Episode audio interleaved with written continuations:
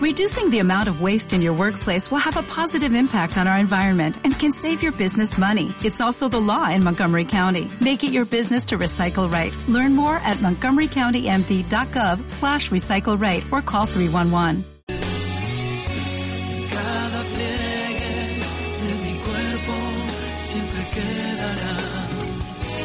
Bueno, y ahora sí que tenemos a don Imanol Paredes de climaespacial.net. Muy buenas noches, don Imanol. Buenas noches. Llevábamos días eh, ofreciendo, digamos, esta noticia para conectar con ustedes con climaespacial.net y en, entablar mm, y tener una, bueno, una entrevista un poco para que nos dieras a conocer eh, la actividad eh, informativa que ustedes ofrecen. Te voy a pedir primeramente que te presentes y que te, te presentes a los oyentes y someramente, rápidamente, que nos des una aproximación pues a qué se dedica lo que es climaespacial.net. Bueno, eh, bueno, como ya bien has dicho, me llamo Imanol y soy director del proyecto climaespacial.net.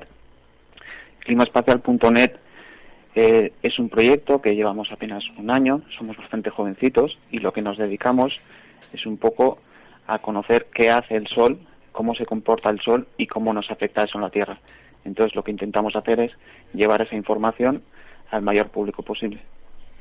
Bien, entonces nos dice que de, hace aproximadamente un año ustedes tienen una inquietud que es eh, recopilar datos recopilar datos pues acerca del sol y digamos que digamos que empiezan a acumularlos en, una, en una, página web en este caso es eh, climaspacial.net no eh, antes de entrar en lo que es la, la página web, eh, sí que me gustaría que, entrando un poco en el campo subjetivo, que nos dijeras eh, un poco cuál es el motivo, eh, qué es lo que te lleva a incidir en, en, esa materia, en ese estudio, y, a qué se debe pues esa inquietud que al final se, se concluye en el proyecto de climaspacial.net. Bueno, desde hace mucho tiempo siempre me ha gustado la ciencia, entonces pues ya hace un tiempo que, empecé a indagar sobre el clima espacial, el Sol, la heliofísica en general. Y hace, hace año y medio, algo más, algo así como medio año antes de que saliera el proyecto adelante, pues empecé a desarrollar un proyecto personal, que era una página, en principio era para mí solo, y intentaba recopilar pues los mejores datos, los mejores los mejores informadores y demás, y bueno, me di cuenta de que haciéndolo algo un poco más grande, podía llegar a más gente y podía, podía hacerles ver lo que yo creo que es lo correcto en el clima espacial. Porque siempre hemos visto pues otros proyectos y demás en los que nos hemos basado, pero en aquellos pues siempre se veía algún fallo o a lo que a mi entender era algún fallo y demás. Entonces lo que intenté fue hacerlo a mi manera. ¿Es necesario ser un gran científico y tener muchos estudios para entender de lo que estamos hablando? No, solamente hace falta tener ganas. Evidentemente este es un tema bastante complejo, pero solo hace falta tener ganas. No es un tema realmente difícil. Solo hace falta ponerse, dedicarle un tiempo y, bueno, sobre todo yo creo que, que la cosa es buscar páginas, proyectos y demás que lo hagan con seriedad en cuanto encuentras a gente que lo hace con seriedad y te sabe explicar las cosas, te das cuenta de que aunque es un tema grande, es complejo, se puede entender. Si le dedicas un tiempo, se puede entender. Cualquiera podría entender todo lo que hacemos nosotros. Eh, digamos que, que, bueno, que a nivel mm, es una afición y que mm, recopilas una serie de información y al final lo, lo recabas todo en una página web que en principio, y lo digo por por experiencia personal, en el primer momento cuando entras te parece un mundo que se te escapa de las manos, ¿no? Sí, entiendo la sensación. De hecho, estamos trabajando en una nueva página web que lo que intentamos es que la sensación no sea esa, al contrario, que la gente entre y vea que puede ver y puede aprender. Nosotros entendemos que de primeras es un tema que cuando entras, pues ves allí flujo de rayos X, índice KP, hay cosas muy raras que en un principio son difíciles de asimilar, pero simplemente es dedicarle un poco de tiempo. Entonces lo que estamos haciendo es crear una nueva página web en la que el visitante lo tenga más fácil para entender todo esto. Y Manuel, ¿de cuántas personas más o menos estamos hablando que participan en el proyecto?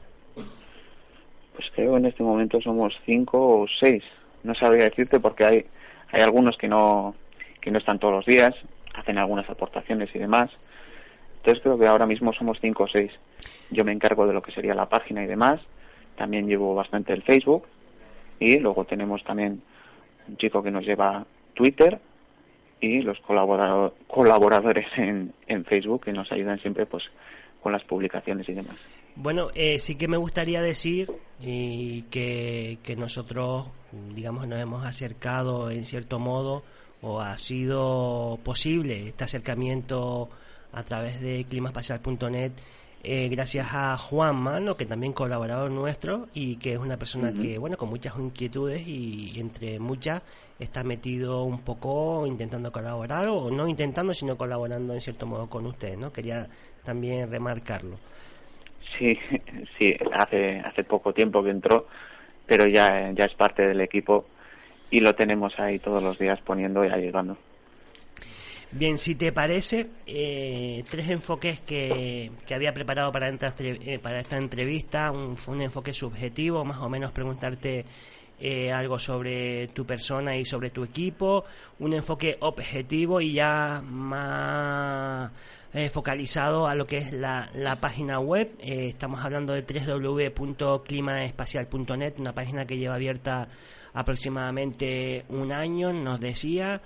Eh, entonces, una persona, cualquiera de nuestros oyentes, y siempre sí te voy a pedir que te pongas en, en el nivel de, de nuestros oyentes y bueno, y que eh, de una persona media, ¿no? Estamos hablando que entra en la página, qué es lo que se puede encontrar antes de entrar en profundidades y antes de entrar en, en, materias, que ese sería el tercer punto que tenía preparado, que sería, o yo lo había nombrado como punto científico. Eh, ¿Qué es lo que se encuentra, qué se puede encontrar una persona cuando entra a lo que es la página web y no, y no antes que para que no se me olvide, también quiero hacer menciones a las redes sociales, que aunque ya lo nombraste anteriormente, eh, lo vamos a dejar ahí aparcado, pero también lo vamos a retomar. La página web, que nos hables un poco, Imanol, si te pareces, de, de qué se encuentra una persona. Bueno, pues ahora mismo está planteada para seguir la actividad solar en tiempo real. Entonces, lo primero que encontramos es una serie de gráficas que nos dicen qué está pasando en este momento y además de eso, pues siempre destacamos en la página un informe diario que hago todos los días para hacer un resumen de lo que ha pasado el día anterior, de las previsiones que tenemos para hoy y demás. Luego además tenemos otro tipo de previsiones, imágenes, noticias, pero sobre todo destacar la información en tiempo real y además el informe. Es un informe muy completo que hacemos todos los días sin saltarnos ninguno y es algo que a lo que le damos mucha importancia. Bien, eh, entonces eh, ya también te digo que, bueno, llevo toda esta semana ahí estudiándome esta entrevista, no te lo voy a negar, y, viendo la página web y viendo las gráficas, eh, entramos, vemos una serie de gráficas, eh, más o menos para que la gente lo entienda, podemos decir que es una base de datos que se refresca con cierta periodicidad, inferior a un día, podríamos decir esos datos? No, las gráficas se actualizan, muchas de ellas se actualizan cada minuto. Cada minuto. sí, las gráficas son en tiempo real. Es en tiempo real, ya hablamos inferior a un minuto. Sí, muchas de ellas se refrescan cada minuto, las hay cada tres horas, depende del satélite, depende de, del informador. Luego además tenemos también muchas de las imágenes de satélites, de los satélites principales, que también se refrescan pues cada cinco minutos, cada diez minutos siempre depende de los satélites. Nosotros no podemos hacer nada al respecto. Simplemente es un enlace y la gente va viendo directamente información en tiempo real. Por eso decía, Por eso decía sí, que cuando entras en la página lo que ves es información en tiempo real y luego ya lo que hacemos todos los días, que es lo que se renueva todos los días, que es el informe y demás y las previsiones. Creo que pues ha quedado claro ¿Nos podrías explicar un poco para, para, salir, para salirnos eh, cuáles son o por qué debe preocuparnos el estar pendiente o en qué nos puede repercutir?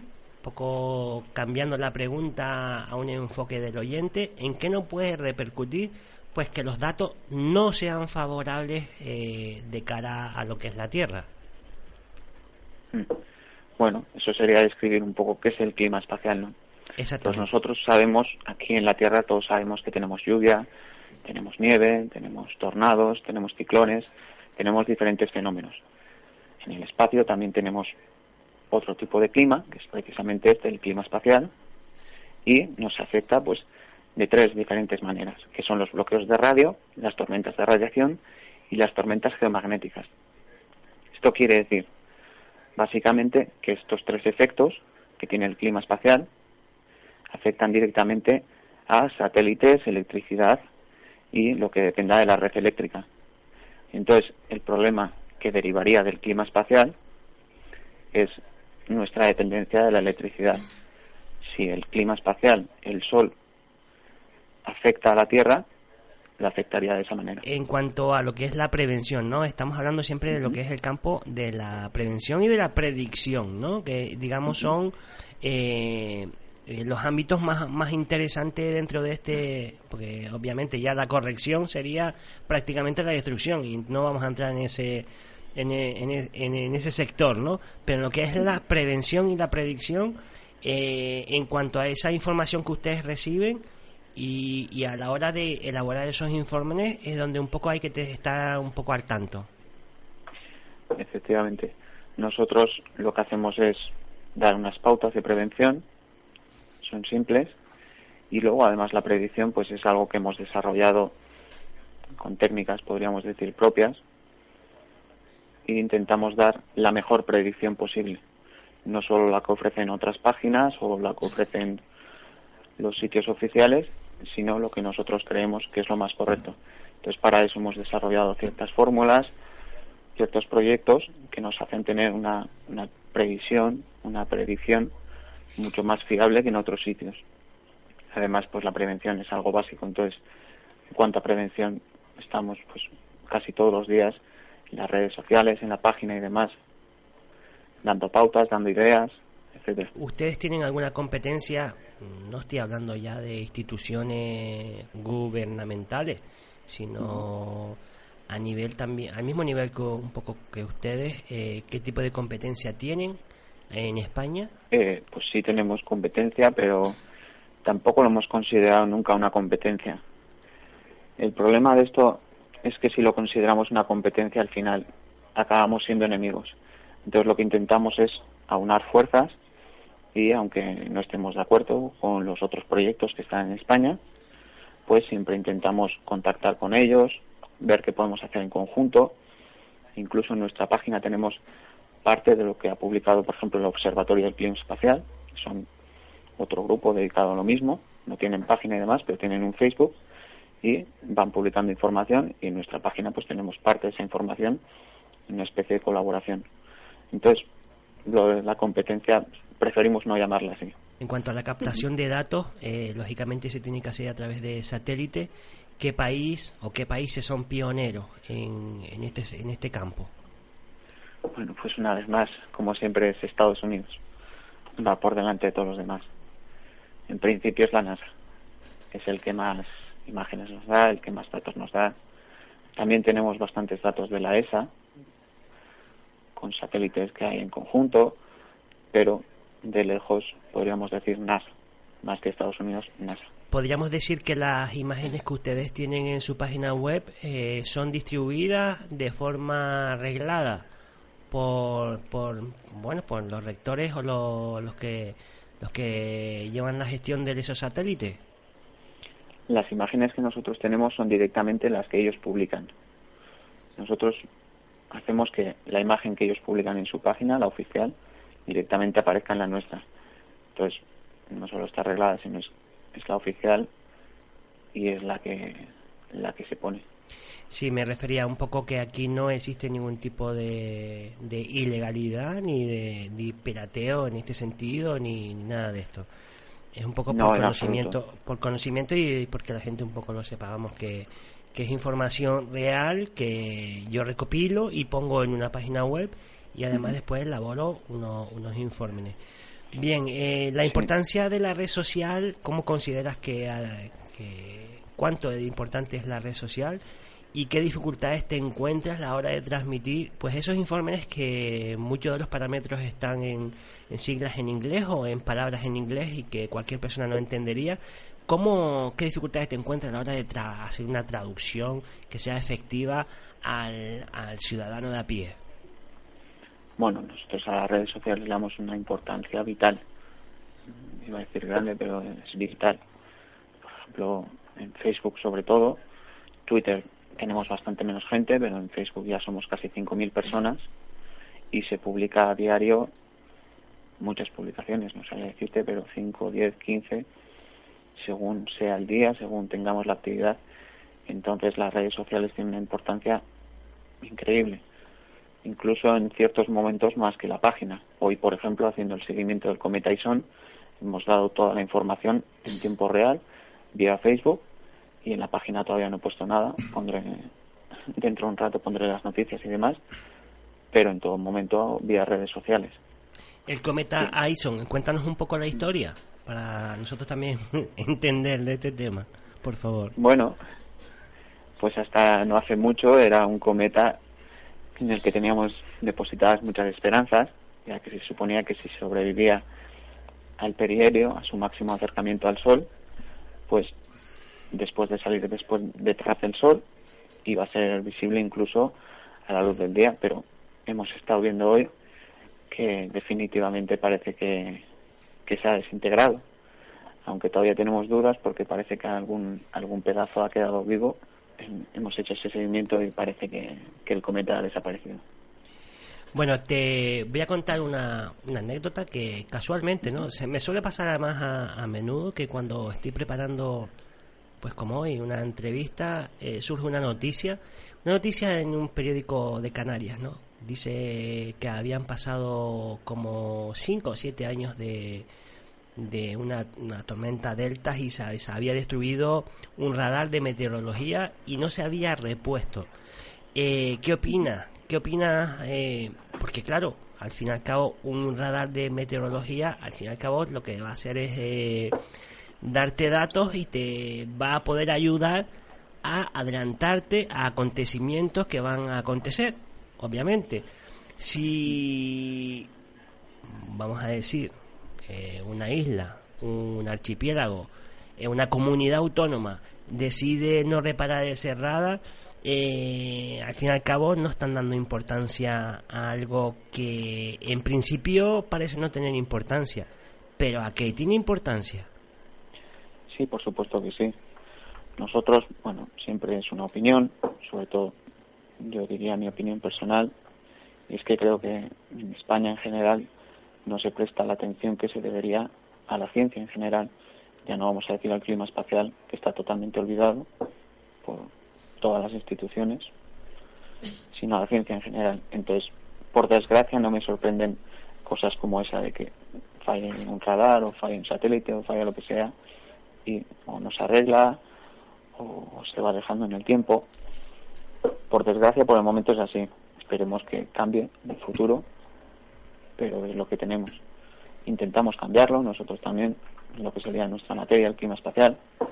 Intentamos contactar con distintas organizaciones, intentamos contactar, de hecho, con políticos, pero es un tema muy difícil la gente todavía no está concienciada, sobre todo en este país, porque si nos vamos a otros países vecinos, Francia, Inglaterra, Estados Unidos, Alemania, Finlandia, prácticamente muchos de la Unión Europea, incluso en África, pues están muy concienciados y los propios países pues tienen diferentes comisiones, etcétera, que se dedican a ello y dedican recursos y dedican cosas que aquí pues nos quedan muy lejos. Bueno, eh, había, había publicado El Sol, la, la, mayor fuente de radiación electromagnética, eh, que iba a ser el centro de atención en el día de hoy. Eh, lo digo porque me llamaba la atención también visitando www.climaespacial.net entre las preguntas frecuentes y un poco también en la conversación que había tenido con Juanma, como no, eh, ¿cómo podría ser posible ¿cómo podría ser que, que digamos que afectara lo que es la, la red energética de, de nuestro planeta eh, digamos que el sol pudiese repercutir en, en, nuestra red eh, energética, ¿sí? En nuestra red energética. Bueno, la explicación es un poco compleja, pero haciéndola simple, podríamos decir que, que en ocasiones el sol produce una gigantesca nube de, de plasma, de material solar, producido por llamaradas, que son unas explosiones muy grandes, y si esa, esa eyección, esa nube de plasma llega a la Tierra, se encuentra con nuestra magnetosfera, que es nuestra defensa ante todo lo que nos viene del espacio. Cuando esa nube choca contra la magnetosfera, se producen diferentes fallos en esa magnetosfera, se mueve y eso acaba induciendo electricidad a nivel Tierra. Además, también afectaría, pues, como hemos dicho, a satélites y demás. Bien, muchísimas gracias por la, la contestación. Eh, también habíamos, habíamos abierto, digamos que cualquier oyente que quisiera hacer alguna pregunta, eh, y me llega un, a mí en principio me parece una pregunta que, que bueno, que yo no me veía capaz de hacértela, pero te la voy a hacer. Me decían que con esto del avance de la tecnología, eh, si es posible, si es posible que algún día el Sol pudiese ser visitado con un super traje de estos ignífugos. Eh, te la tengo que hacer, me la hicieron y te la tengo que hacer. Bueno, a título personal yo diría que no. Las temperaturas eh, antes de llegar al sol son de varios de millones de grados, entonces por ahora yo no conozco ningún material que sea capaz de soportar esas presiones y esas temperaturas. la respuesta sería Exactamente, estamos hablando de una cuestión ya de física y de materiales y no es posible porque bueno, pero... Para que te eh, hagas una idea, en la corona solar se, se, rondan los 15 millones de grados entonces. Vamos, que eso, eso no cabe ni en la, la, mente del ser humano, esa temperatura. Vamos, que, que te quemas un poquito con un fósforo y estás saltando. Imagínate. Bueno, eh, entonces, para ir más o menos recopilando lo, lo, que hemos ido hablando, sí me gustaría que me explicara eh, el enfoque que le quieres dar, digamos, de aquí a un futuro a lo que es la página web, si, si crees que, que bueno, uno, y lo digo también por, por, por, por experiencia, empieza a meter, a hacer una página web, a hacer cosas, a meter cosas, pero siempre con la mente puesta en que tengo que mejorar, tengo que mejorar, pero nunca lo hago. Pero digamos, ¿cuál es el objetivo de ustedes para, o qué cambios tienen previsto hacer en la página web? Y si nos quieres adelantar algo. Sí, como ya te he dicho antes, estamos trabajando en una nueva página que sea sobre todo más sencilla al público. La que tenemos ahora, yo entiendo que cuando entran, pues me lo pregunta mucha gente, ¿qué de cosas hay? ¿Todo esto qué es? Entonces, el objetivo principal en la nueva página sería hacerlo todo mucho más sencillo también tener los datos a tiempo real, las mismas gráficas y demás, pero que el público tenga un acceso más rápido, más intuitivo.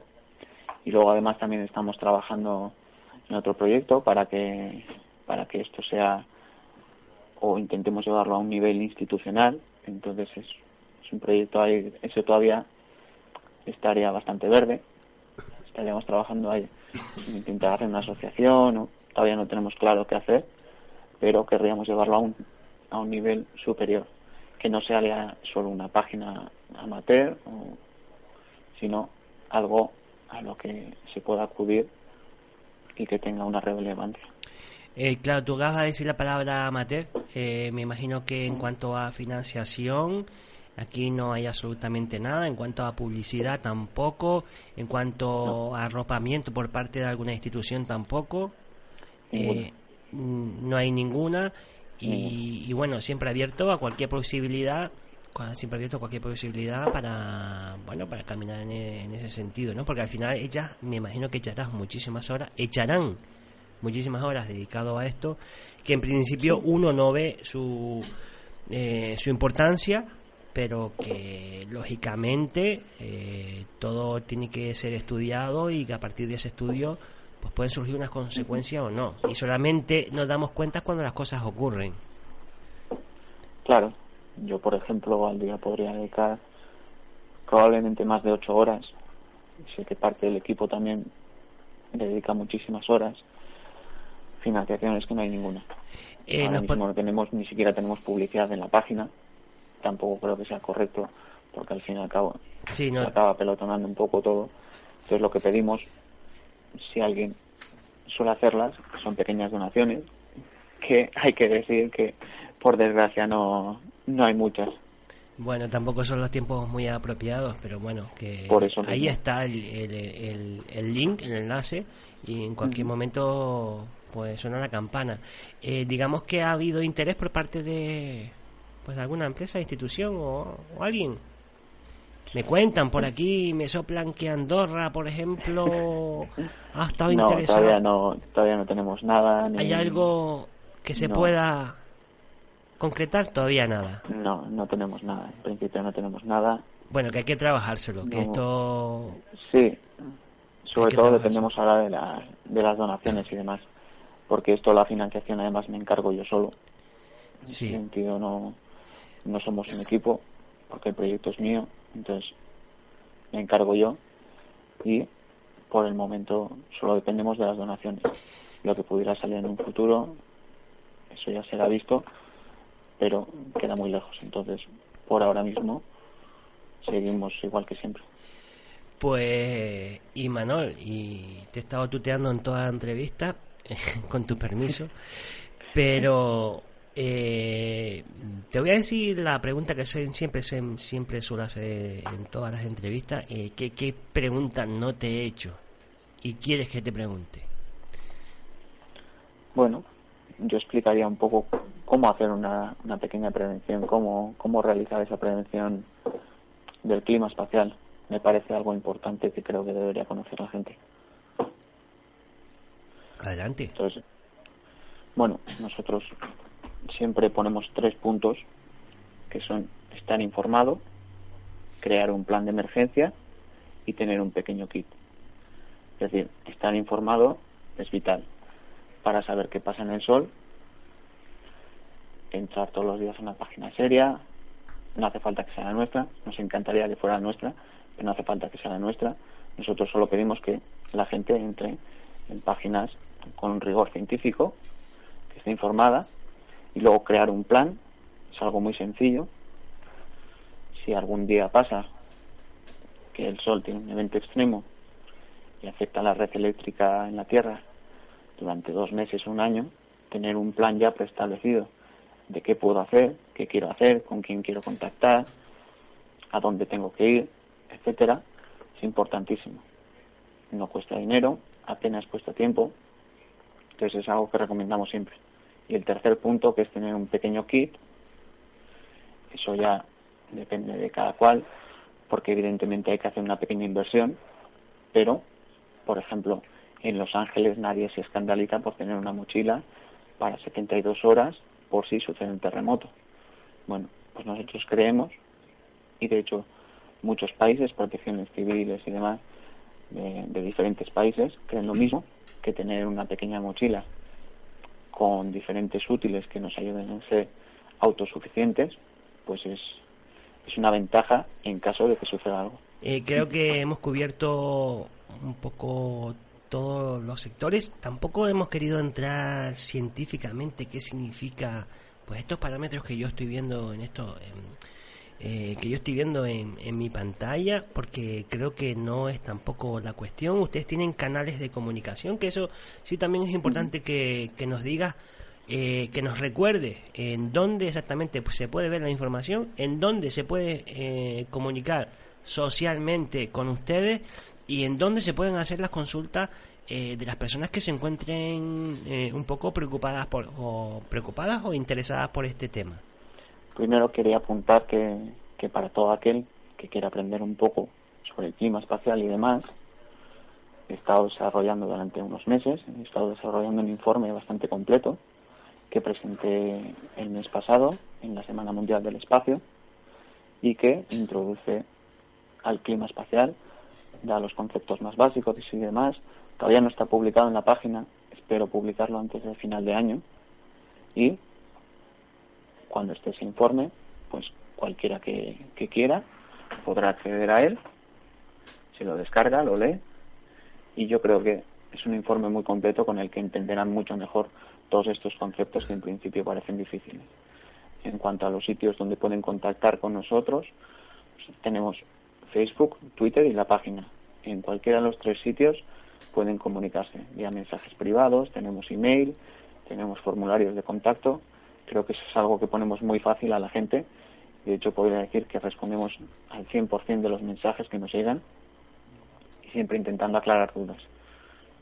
Entonces, cualquier interesado no tiene más que entrar en nuestro Facebook, que es facebook barra climaespacial.net, en Twitter, que es arroba clima barra baja espacial barra baja, o la web climaespacial.net directamente. Pues, Imanol, todo un placer tenerte en Morrico Radio. Eh, voy a considerar que no va a ser la única entrevista que vamos a tener. Vamos a hacer seguimiento y vamos a hacer un, pues bueno, una labor de concienciación. Para eso también tenemos a nuestro colaborador Juanma, que por cierto está aquí con nosotros. Te va, te va a enviar un saludo. Hola, Imanol, ¿qué tal? Buenas noches. Ha sido un placer estar en la radio. La verdad que con sí. vosotros. Sí, aquí estoy y bien acompañado. Y, y sinceramente te digo, se ha llegado, ha llegado profundo. eh, la información que has dado ha sido estupenda y bueno, también, hombre, me gustaría mm, un poco, si me lo permite, eh, y si quieres responder. Como a Rafa te gusta la música, ¿verdad? Me gusta la música, sí. De hecho, soy músico. Eso. ¿Nos cuentas un poquito? Un poco para distendir un poquito y, y- y dejar ahora que de noche el sol un poquito eh, y continuar. Eh. No hay mucho por contar. Me gusta tocar el bajo, llevo tocando el bajo ya pues cinco años. Estaba en diferentes grupos y ahora estoy con unos amigos pues haciendo un pequeño proyecto en el que tocamos por lo que más nos gusta. Es una distracción que siempre me ha gustado y que siempre he disfrutado mucho. ¿Y un grupo, un grupo de tu predilección? Red Hot Chili Peppers. Te dejamos con tu tema. Tu tema que además te lo voy a decir, me dijiste Red Hot Chili Pepper. El tema que está sonando. ¿Lo dices tú? Te lo digo yo. Californication. O Californication. Un placer. Hasta la próxima. Gracias, Imanol. Gracias a vosotros. Adiós, Imanol, buenas noches. Adiós.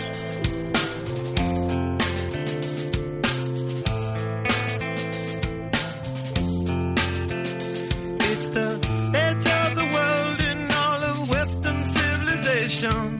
The sun may rise in the east, at least it's settled in a final location. It's understood